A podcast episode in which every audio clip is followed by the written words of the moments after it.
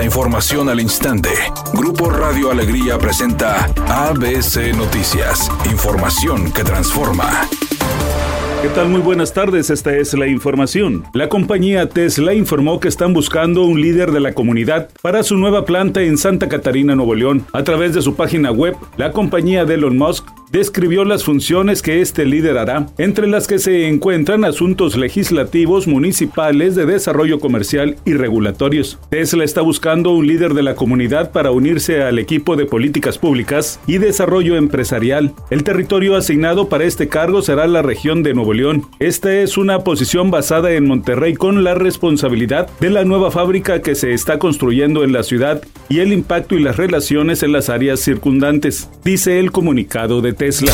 Diputados federales del PAN y PRI por Nuevo León y el presidente del Congreso local, Mauro Guerra, solicitaron la intervención del Consejo de la Judicatura Federal para echar abajo la resolución de un juez de Tamaulipas que otorgó facultades al gobernador Samuel García Sepúlveda para desconocer las resoluciones adoptadas por los legisladores locales. Al respecto, Pedro Garza Treviño, diputado federal del PAN por Nuevo León, lamentó que por la confrontación del Poder Ejecutivo con el Legislativo, los nuevos leoneses sean los paganos. Que tenemos que trabajar todos para obtener una mejor calidad de vida.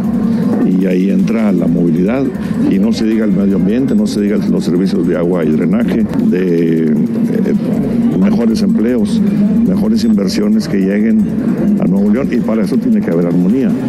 No podemos trabajar cada quien para su, su lado, es cada uno de los poderes y cada uno de los funcionarios. Todos tenemos que trabajar buscando la calidad de vida de todos los que ahí vivimos. Editorial ABC con Eduardo Garza. Ya se perfila la verificación vehicular en Nuevo León para los meses de junio o julio, aunque estará sujeta a la aprobación del Congreso del Estado. Sin duda todos suman el combate a la mala calidad del aire, pero hay que meterle la misma intensidad a las pedreras y a Pemex, además del transporte urbano y al de carga. No todos se lo carguen a los automovilistas particulares.